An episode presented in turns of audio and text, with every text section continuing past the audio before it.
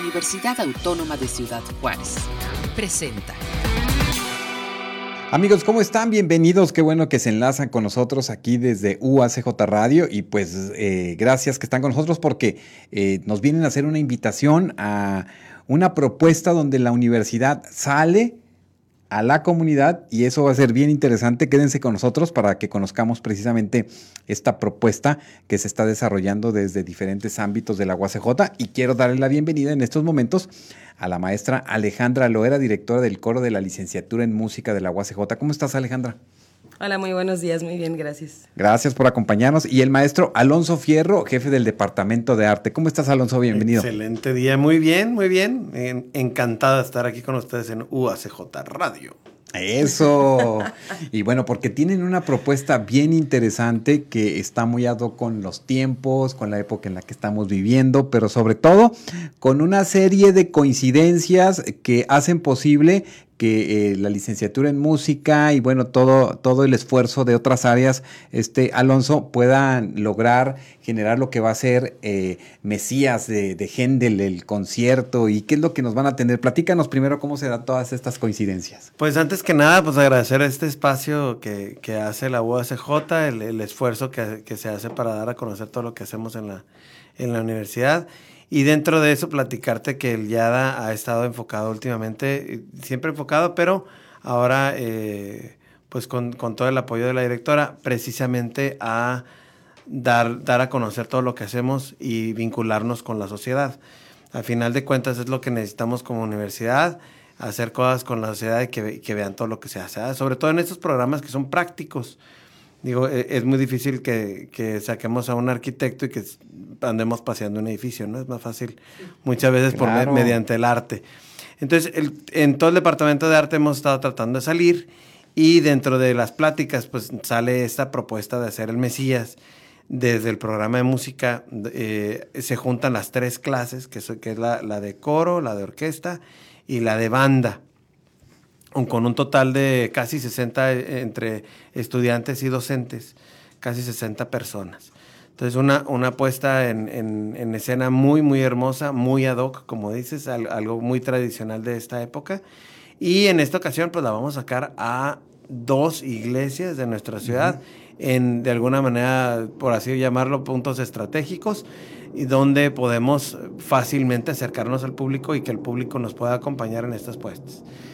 ¿Te platico así rápido dónde van a ser? O, no, pues vamos por partes. Por ¿Qué te partes, parece? Vamos por partes porque eh, entiendo que, que, la maestra Alejandra, de, eh, eh, directora del coro de la licenciatura en música, pues también ya tenían esta idea de generar una propuesta y colocar, bueno, pues también el, el, el tema de, de, del Mesías en, en alguna, alguna evento y cómo se da después que se juntan y ya que se da esta posibilidad de que van a, van a estar juntos este 3 y 4 de diciembre?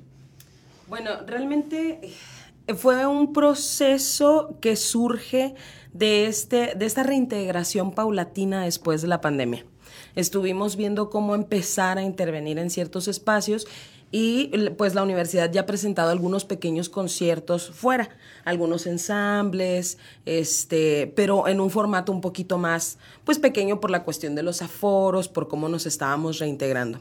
Entonces, ahorita que tenemos el 100% de aforo, pues nos pusimos a platicar entre los maestros sobre qué podía surgir de estas clases en específico, porque al final del día, pues lo que estamos buscando es que los alumnos logren volverse a integrar a la presencialidad con la comunidad. Entonces, pues nos pareció una obra maravillosa, sobre todo porque este semestre nos toca la Navidad y, pues como ya mencionaron, es una obra emblemática y contábamos justo con los elementos para, para presentarla. Entonces fue, fue una plática entre los tres maestros y decidimos que, que era la obra ideal. Entonces, pues ya lo platicamos con el maestro Alonso y pues le pareció buena idea y él ya andaba pensando en, en, hacer algo más grande y pues así fue como se dio la propuesta del Mesías. Sí, porque amigos, miren, la idea es que eh, todo este esfuerzo que han estado trabajando en meses atrás, bueno, pues se va a concretar este 2, 3 y 4 de diciembre y entiendo que van a estar en, en dos partes muy, tres partes por así decirlo, muy distintas de la ciudad que da la posibilidad a que las personas de un extremo y el otro puedan puedan asistir, aunque son en templos católicos, está abierta a toda la comunidad y esto es una, una, una invitación importante. Empiezan este 2 de diciembre en la parroquia de Santos Mártires Mexicanos. Efectivamente, Santos Mártires Mexicanos en el, en el suroriente de la ciudad está en, en Equén y Durango, dos cuadritas ahí de la Durango, pero están en, en Equén y Durango. Y la verdad es que es muchas de las veces batallamos para, para encontrar cultura y cosas que, que, sucedan en esa zona de la ciudad. Y quisimos llevarlo para allá en, un, en un, son de paz, de esperanza, de, de, de, de recibir la, la, Navidad, de recordarnos de que, que, nos sigamos cuidando, por supuesto, y pues que a, a fin de cuentas esta pandemia vamos vamos conquistando y, y, vamos, pues de alguna manera ganando, ¿ah? Y va, vamos ganando estos espacios públicos para precisamente presentarlo. Y después se van el 3 a la parroquia San Felipe de Jesús, aquí en, en la Costa Rica. Sí, aquí en la, en la Costa Rica y Malecón, uh -huh. para las personas que, que, no conocen este mucho, es donde eh, yéndose por el Malecón, a la altura de la Costa Rica se ve una cúpula y efectivamente es una de, la, de, las parroquias o de las iglesias más antiguas de la ciudad que eh, tiene, tiene aspectos icónicos, la, el templo es muy bonito y acústicamente ayuda muchísimo y va a engalardonar todo este evento, ¿no? Ese, ese va a ser el sábado a las 4 de la tarde. A las 4 de la tarde y el, el 4 de diciembre, domingo, eh, en eh, un centro comercial, el centro comercial Las Misiones. Sí, efectivamente, ese lo vamos a hacer cuatro y media el domingo, es como el donde cabemos todos. es la, el, el, punto céntrico de la ciudad, comercialmente hablando. Si, si, ve uno el mapa, es el punto centro de la ciudad y, y, qué bueno que podamos hacerlo en ese centro comercial, donde va a ser, eh, por lo que platicamos, es enfrente de los cines. Entonces uh -huh. es más fácil ahí podernos juntar todos, que nos podamos ver desde los balcones, etcétera, y pues ahí estaremos presentes como ACJ. Háblenos un poco precisamente de, eh, George Friedrich Händel. Háblenos un poco sobre su obra y sobre la importancia que él tiene precisamente en esa primera mitad del siglo XVIII y este legado que él deja, eh, eh, pues precisamente como pues uno de los más grandes, ¿no? Compositores alemanes, después naturalizado inglés. Bueno, curiosamente esta obra es emblemática para Händel porque eh, cuando él estaba componiendo en Londres en esa época, resulta que él tenía un periodo un poquito de decadencia. Eh, como que digamos que su popularidad estaba bajando. Entonces él decide trasladarse, se traslada a Alemania y allá le encargan un oratorio, porque era como el boom de la época. Y entonces, como allá todavía no llegaba el chisme de que Händel estaba en decadencia, se, eh, se enfoca en esta obra en específico. Y en esa zona es donde la obra se vuelve pues se vuelve un boom, ¿no? Y él regresa a Londres, pero ya regresa nuevamente con este éxito del oratorio. Eh, la peculiar, peculiaridad de Händel es que precisamente sus oratorios tienen esta cualidad un tanto dramática u operística, porque uh -huh. era lo que él previamente componía. Entonces, eh, pues básicamente es, es, una de las obras que se vuelve importantes para él porque es como este renacer de la composición de Händel. Y pues ya, ya, con el tiempo se vuelve uh -huh. una obra de uso popular. Claro, claro. Y bueno, y entiendo que, que él busca eh, eh, tener una cercanía con, con, eh, con el público. Sí, uh -huh. no solamente se quedaba con el aspecto hacia los nobles o hacia los ricos, acaudalados, sino que él buscaba que precisamente esto llegara al mayor número de personas posibles. Así es. Eh, él genera 43 óperas, 26 oratorios y un legado, un legado coral importante. Uh -huh. eh, ¿qué, ¿qué, encuentras en este, en este trabajo específicamente del Mesías, Alejandra? Eh, ya al estarlo montando, al estar acariciando las notas, compartiendo con los, con los cantantes del coro, ¿qué, ¿qué, ¿qué, encuentras en, esa, en, esas, en ese ejercicio de escritura que realiza Händel? Bueno, realmente este oratorio en específico es un oratorio sonoramente muy amable para el público. Eh, tiene muchos eh, motivos musicales que se repiten constantemente, pero que nos exponen ideas nuevas. Entonces se vuelve bastante digerible, porque a veces tenemos obras muy pesadas, tal vez armónicamente o incluso en texto, que la gente eh, empieza a sentir un poco pesada al oído. Ahora, algo que me parece muy interesante de esta obra es justamente el aleluya. El aleluya que yo creo que es tal vez el movimiento que todo el mundo conoce, porque eh, surge a través de un himno. Originalmente el, aleluya iba a ser un himno, se integra al oratorio y pues básicamente se vuelve el himno del, Mesías. ¿Por qué? Por, esta, por esta cualidad que tiene específicamente. ¿no? Entonces lo acepta muy bien la realeza y lo acepta muy bien el público y hasta la fecha es el movimiento que yo creo que el público más acepta. Entonces yo creo que eso es lo, lo que encontramos en esta obra y por eso es tan popular, porque es muy hermosa, es bastante compleja, pero es muy digerible al oído.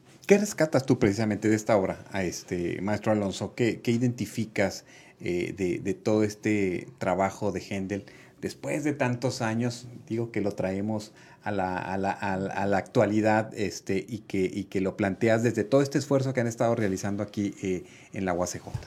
Creo que dentro de todo lo que se aplica a partir de Händel, se, aplica hacia nuestros días. Creo que es importante destacar el, hecho que esta obra no nada más lleva la parte de, de la orquesta, que sería tradicionalmente pensamos en una orquesta como nada más la cuerda. Integramos en esta ocasión la, la parte de la banda, donde también traemos percusión, instrumentos de aliento, instrumentos maderas, alientos en madera, y por supuesto lleva la, la, parte coral, ¿no?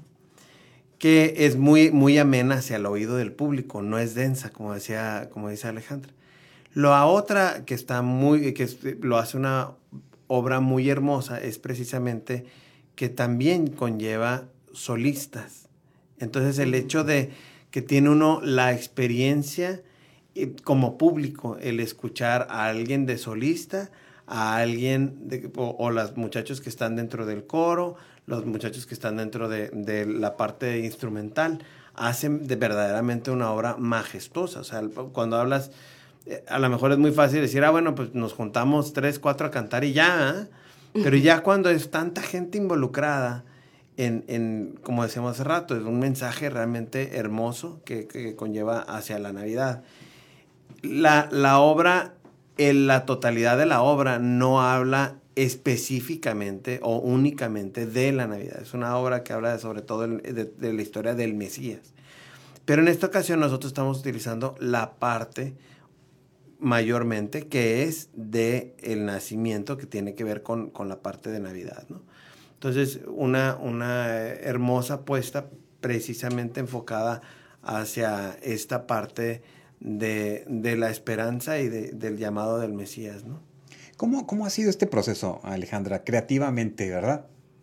El amalgamar la música, todo el esquema polifónico, las voces, los instrumentos, ¿Cómo han sentido esta, e, e, e, este proceso que pienso que en cada momento de sus ensayos pues va logrando cada vez más, eh, pues más consolidación que quizás como las primeras veces cuando lo, lo, lo, generaban? ¿Qué, qué, qué, has observado en ese proceso? Este proceso peculiarmente me parece muy rescatable en el punto de la unión, porque eh, digamos que comenzamos cada maestro con su sección a montar lo que le correspondía. Es decir, yo con el coro, el maestro Valentín con la banda y el maestro Guillermo con las cuerdas, para posteriormente comenzar a ensamblar juntos. Cuando estuvimos platicando sobre cómo, pues cómo amalgamarlo, eh, llegamos a, una, a un acuerdo en el que los tres íbamos a compartir la dirección porque ese también es un punto importante en esta presentación, el ver realmente cuál es el papel de director. A veces pensamos que el director nada más se, pasa se para enfrente y persina a la gente y se acabó, ¿no? Ah, ¿no? y podemos ver incluso cómo se modifica, a pesar de que son los mismos integrantes en escena, cómo se modifica el sonido dependiendo del director que está parado al frente. Entonces, ese fenómeno también vamos a poder verlo en esta ocasión. El maestro Guillermo va, va a dirigir cuatro movimientos, el maestro Valentín cinco y yo otros cuatro movimientos.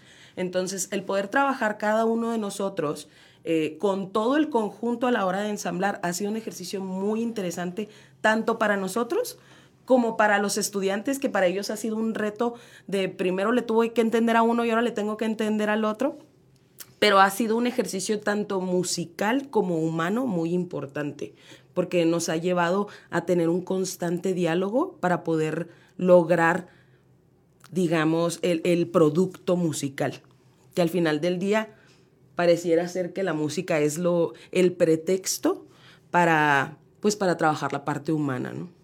Claro, no, pues interesante, fíjense, esta obra que se, que se coloca por primera vez en 1741. ¿Cuál es la, la, idea de una persona, este, eh, Alonso, que quiera ir a disfrutar esto? No importa que no conozcamos de música ni de música clásica, a lo mejor ni conocemos de gente, no, no, no importa, pero ¿cuál es la actitud cuando una persona se encuentra eh, en un escenario? Inclusive ahora lo vemos mucho en las plazas en estos tiempos, ¿verdad? Que va alguien con su violín o que va, está tocando a alguien clásico en algún momento, en algún lugar, en algún restaurante, en algún bar, etcétera. ¿Cuál sería esa, esa idea, esa actitud que, que, vamos, quienes asistan a estas presentaciones, para que vayan, pues salgan lo mejor posible y que digan qué interesante, la pasé muy bien, me llevo algo más allá de lo que esperaba?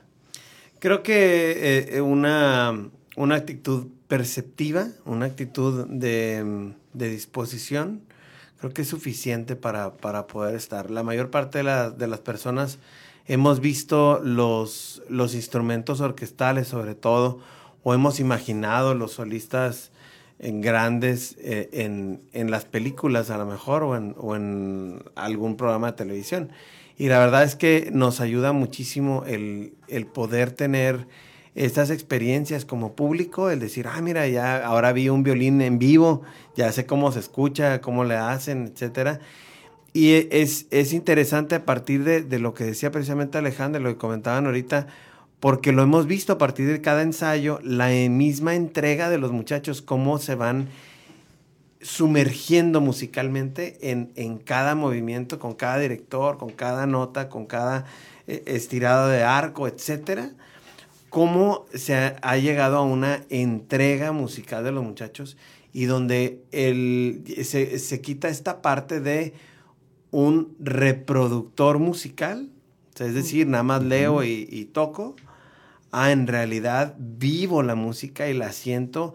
Y aunque yo no haya conocido a Händel porque yo no viví en los 1700, entiendo la, la, la hermosura de la pieza para poder darla a conocer y poder tocar como, como, como se quisiera, ¿no? Y qué mejor que hacerlo así, entre amigos, entre compañeros, entre los mismos eh, alumnos con los que nos vemos en los pasillos y ahora entregarlo al público, al, seguramente a los papás, a, a las familias, etcétera, pero también a aquel público que no ha tenido ese acercamiento y que no ha visto estos instrumentos y, gozarnos todos de, esto que se logra por los talentos juarenses. O sea, la mayor parte, no, no digo que todos los jóvenes que están, porque sí tenemos jóvenes que vienen de otras partes del país, porque vienen a estudiar música con nosotros, pero la mayor, sí, la mayor parte son de Juárez, y, es un mensaje precisamente, unidos podemos hacer todo esto, ¿no?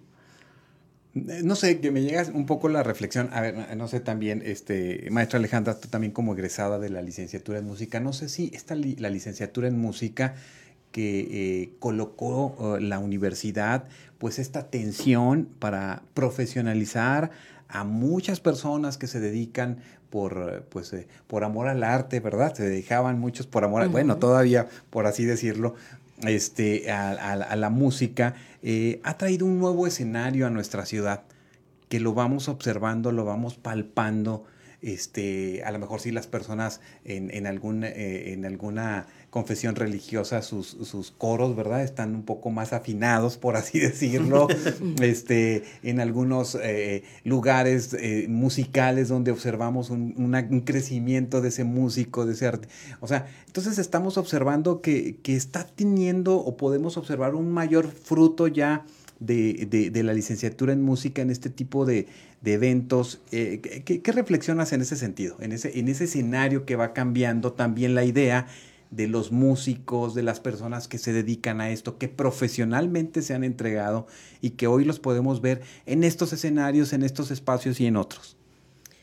Ah, bueno, pues eh, creo que ha sido una labor importante de la universidad porque al final del día lo que se busca es precisamente esto, generar un cambio en la, en la comunidad, pero más que un cambio, enriquecer a la comunidad. Lo que se hace es que se toma lo que ya existe en la comunidad y se fortalece y se incrementa. Entonces, como lo mencionas, ya existían músicos haciendo lo que hacen, ¿no? Entonces, ¿qué hace la universidad? Le, le permite profesionalizarse. ¿Qué ventajas le otorga? Pues bueno, son muchísimas. Ya cuando uno se, se empieza a preparar profesionalmente en el ámbito, se da cuenta que no solo se trata de tocar un instrumento. Es como la pequeña semillita con la que uno empieza, pero en realidad es un trabajo de divulgación, de gestión, de docencia, de de, tantas cosas que implica la música que se aprenden a través de la profesionalización, ¿no? Y que ahorita estamos viendo ya realmente que los egresados de la universidad están saliendo incluso a generar nuevos proyectos para generar nuevos músicos que se puedan profesionalizar. Entonces es como, como una bola de nieve, pero en un sentido bastante positivo, porque ya tenemos músicos profesionales preparando incluso a niños, a jóvenes que a lo mejor antes no tenían la misma oportunidad, eh, batallaban un poquito más a lo mejor para encontrar un maestro de guitarra o para aprender a tocar un violín. El crecimiento en la ciudad a nivel musical ha sido bastante amplio porque ya contamos incluso con programas que prestan los instrumentos porque ha sido un ejercicio de gestión importante. Em, y que los niños tienen esa oportunidad, ¿no? Entonces se va como derramando un montón de implicaciones dentro de la sociedad porque eh, obviamente va a tener eh, pues impacto en, la formación de los niños y de los jóvenes y posteriormente pues de los adultos que van a conformar nuestra comunidad. Vemos esos eh, vemos esos cuartetos, esos solistas. El otro día en una en un ballet de, de mi hija la última pieza que bailaban eh, era, era una pieza con violín, pero era una violinista egresada de la UACJ en vivo haciendo la pieza con su pista. Y era muy interesante pues ver a la gente, observar a los músicos en escena.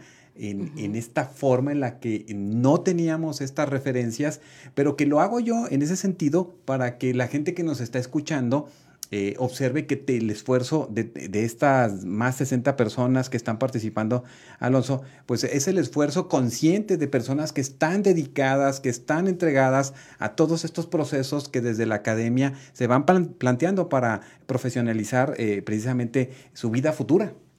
Realmente el, esfuerzo que ha hecho la, universidad a través de los años y a través de, este programa son, son, son muy buenos. La verdad es que Ahora vemos, como decía Alejandra, vemos proyectos que de iniciación musical, cuando antes, no, quiero decir qué edad tengo, pero ya las canas me delatan, pero sí anteriormente veíamos, veíamos como tú dices, veíamos los músicos, pues los que estábamos en la calle, los que tratábamos de profesionalizarlo, pero poco a poco y nos teníamos que ir a estudiar a otro lado, inclusive aquí en el, en el vecino país, ¿no?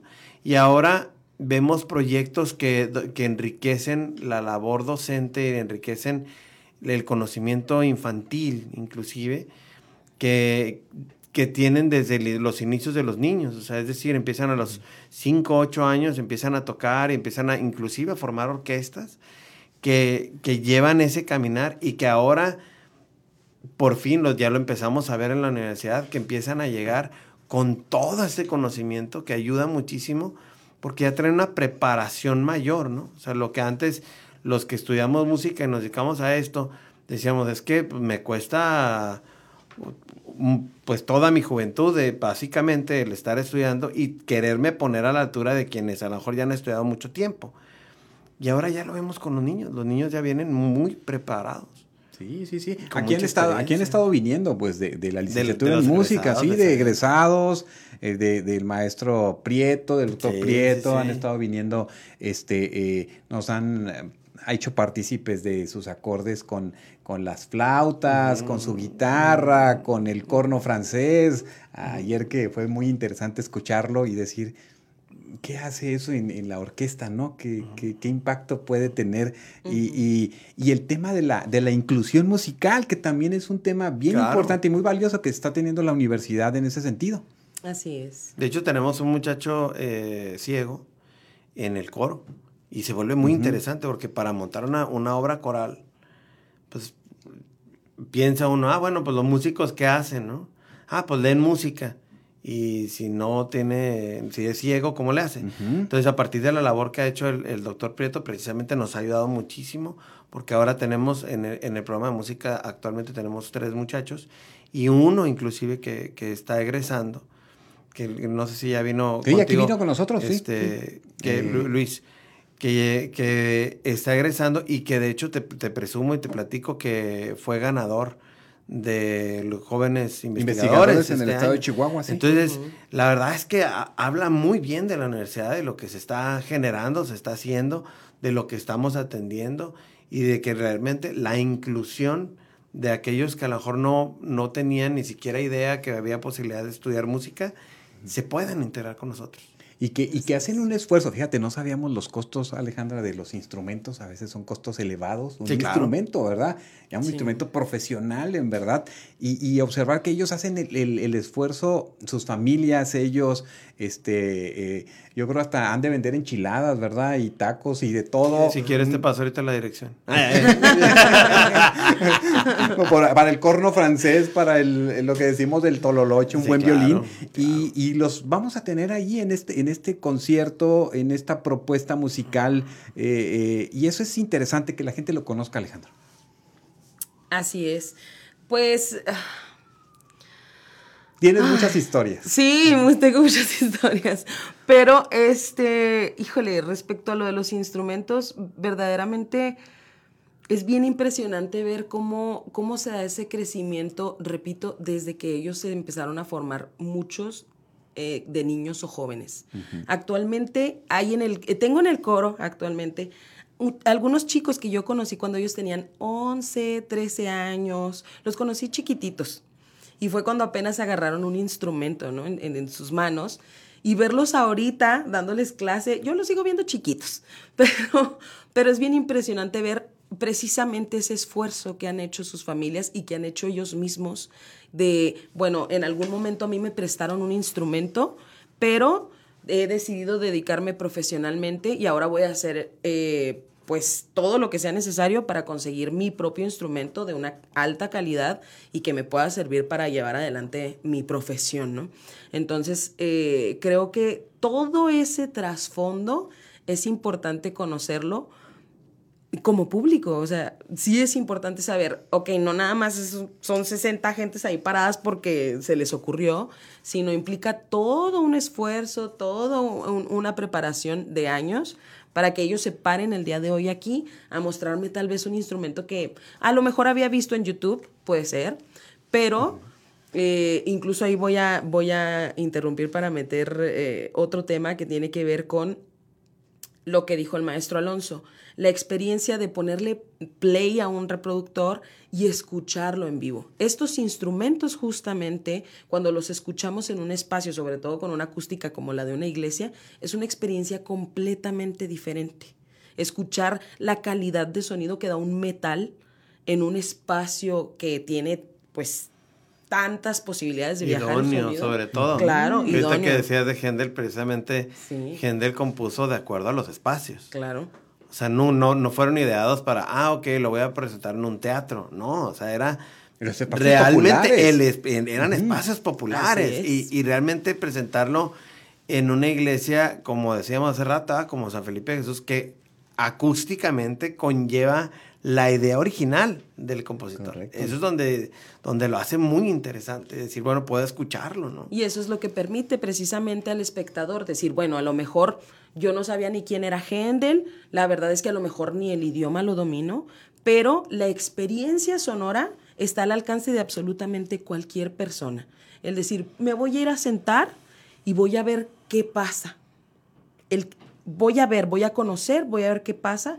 Creo que es lo único que realmente el público necesita para animarse a, ver qué sucede, ¿no? Porque la orquesta está hecha para estos espacios, no tanto como para verla en YouTube, es bueno conocerla a través de los reproductores, pero la experiencia de verlas en estos espacios es totalmente distinta. Fíjate, a mí, a mí sí me emociona porque eh, eh, ahora que comentas todos estos conciertos que ahora a través de las del internet podemos ver de la nada, vemos a la Orquesta Sinfónica de Viena, de París, de Moscú, Ok, qué interesante, ¿no? Sí, no conocemos nada de Händel, pero sí podemos conocer a Juanito que está en la orquesta, que está en el coro, sí sé su historia quizás, sí conozco el trasfondo de cómo compró su instrumento, sí sé el esfuerzo que ha hecho eh, precisamente eh, eh, precisa, para poder estar junto con todos ustedes y son nuestros músicos.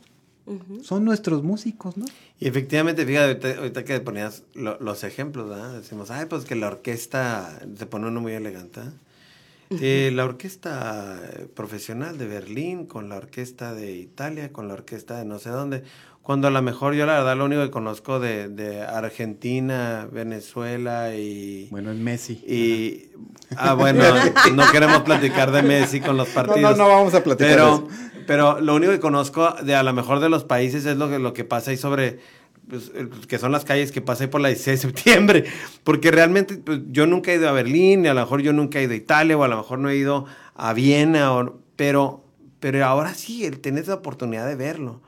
Como, como universidad hemos estado, y aprovecho también la ocasión para platicarlo, hemos estado yendo a las preparatorias, precisamente a llevar estos instrumentos a las preparatorias. Y vieras que, qué asombro presentan los chavos, donde los muchachos ven un instrumento y dicen, ah, híjole, ¿y eso qué es?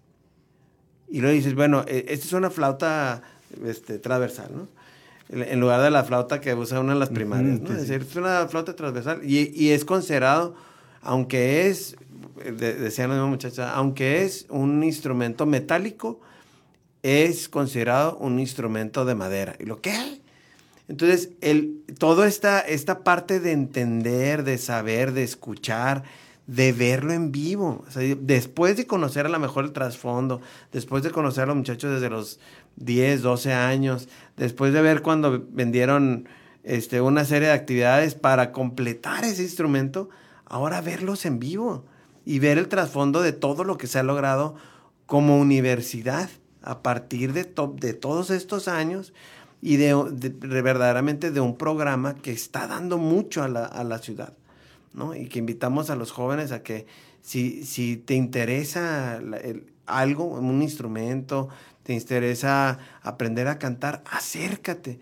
Hay espacios públicos donde puedes estar, hay espacios universitarios donde te puedes formar también, precisamente para que te prepares y estudies con nosotros un, programa de esta magnitud, que te va a dar las fortalezas, las bases para que tengas presentaciones y dones como esta que vamos a tener. De, claro. Bueno, y que los papás no tengan miedo, ¿verdad? Que quieran dedicarse a la música. sí, sí, sí. bueno, ese, es, otro tema, lo voy a invitar para hablar sobre esto. Pero pues antes de despedirnos nuevamente, pues hacernos una invitación, este, eh, Alejandra Loera, haznos una invitación a toda la comunidad para poderles acompañar en cualquiera de estos días en los que ustedes van a estar pues eh, colocando todo este esfuerzo, todo este cúmulo de esfuerzos familiares, individuales, institucionales, que lo vamos a ver reflejado en esa, en esa, eh, pues en ese evento, en ese, en ese compartir. Bueno, pues este no, no me queda más que agradecer y obviamente invitar a toda la comunidad, eh, reiterarles el hecho de que absolutamente todas las personas son invitadas y recibidas todos tienen la capacidad de estar ahí y esperamos que sea un evento de su agrado y hay muchas cosas que pueden ser de su gusto, ¿no? Desde la letra, desde lo visual, desde los nuevos instrumentos. Entonces, pues esperamos puedan acompañarnos porque para nosotros como universidad nos, nos es muy grato saber que podemos ofrecerles algo. Entonces, pues esperemos que esté llenísimo de gente. Vamos a estar los tres días ahí y esperemos que los tres estén eh, todos acompañándonos. Eh, algo que a lo mejor no hemos mencionado, pero que sí me gustaría decir, es que eh, vayan con tiempo por la cuestión del estacionamiento. Y por la cuestión del espacio. y por la cuestión del espacio. Realmente, como no hay costo, cualquier persona puede entrar y pues obviamente eh, ahorita estamos al 100% de aforo, pero pues esperamos que si vaya bastante gente, entonces que se vayan con tiempo por la cuestión del estacionamiento. Bueno, los que, viven cerca, por ejemplo, de mártires mexicanos, bueno, pues dejen ahí sus carros en su casa y váyanse caminando. este, además entiendo vamos a tener buen clima para ese fin de semana, hasta 22 grados, este, muy agradable va a estar toda la mañana, la tarde, la nochecita y pues nuevamente recuérdanos Alonso, en qué lugares y horarios van a estar para nuestros amigos que nos están escuchando. Pues antes de recordarles el lugar, recordarles que es completamente gratuito. Muchas de las veces vamos a, o queremos ir a espectáculos y, conciertos y decimos, es que no voy porque me cuesta un dinero y no tengo con qué comprar. Y, la verdad es que son totalmente gratuitos. Los muchachos han puesto todo su esfuerzo. Los invitamos el próximo viernes, este próximo viernes 2 de diciembre en punto de las 7 de la tarde en Martes Mexicanos, ahí en Enequén y Durango. El día sábado 3 de diciembre a las 4 de la tarde aquí en San Felipe de Jesús, en Malecón y Costa Rica, ahí a dos cuadras de Malecón y Costa Rica. Y el próximo domingo, este próximo domingo, cuatro y media de la tarde, es, es, este domingo 4 de diciembre, cuatro y media de la tarde, ahí en el centro comercial Las Misiones. Un esfuerzo con 60 personas en escena mucha, mucha música, una, un bello esfuerzo de la universidad para salir a los espacios públicos y tener esta vinculación, dar a conocer todo lo que hacemos y que veamos el, el fruto que como ciudad hemos, hemos formado, ¿no? Nada más, no nada más los muchachos al, al montaje, pero sí como ciudad. Esto eh, es, es que se lo demos a esta ciudad que tanto nos ha dado, ¿no? Pues miren, ahí está hecha la invitación, en verdad, pues ya queremos que sean esos días para estarles escuchando, acompañando. Y ahora sí que tómenle la foto, súbanla a su face, tómense una foto con el que más le gusta qué instrumento, ¿verdad? Y que toque instrumento también. Pero sí, una hermosa puesta de escena y qué bueno que dices que, que va a haber muy buen clima. Esto nos, nos también nos, apertura a que la pasemos bien en familia, no nos dejemos de, cuidar usemos cubrebocas precisamente en estos espacios donde va a haber tanta gente, utilicemos los cubrebocas. Seguramente los que tocan viento no los pueden utilizar. Entonces, todo, todo esto precisamente para, para cuidarnos todos y con un excelente clima para disfrutar en familia y sobre todo que los cantantes no nos vamos a enfermar. Eso. Porque, porque vamos a poder cantar muy bonito. No, no, porque tiene que tener buen pulmón, ¿verdad? Si son de. echarle todos los kilos. Pues muchas felicidades pues ya por el esfuerzo, por todo el trabajo de todos los implicados y bueno, pues ojalá que nuestros amigos que nos escuchan este podamos dejarnos sumergir en esta música, en este ambiente, en este esquema y en esta propuesta de estos jóvenes entusiastas eh, que eh, pues llevados de la mano de, cada uno de sus eh, de sus líderes, de sus coordinadores, bueno, pues hacen posible este esfuerzo que sale de la universidad a la comunidad. Claro. Muchas gracias y muchas felicidades. ahí los vemos, ahí los escuchamos. Perfecto, nos vemos pronto. Gracias en nombre del equipo de UACJ Radio y bueno, por si no sabía, pues ya cambiamos de horario, pero de todas formas una recordadita y para que no lleguen tarde. Hasta luego. hasta luego. Este fue un programa de la Dirección General de Comunicación Universitaria de la Universidad Autónoma de Ciudad Juárez.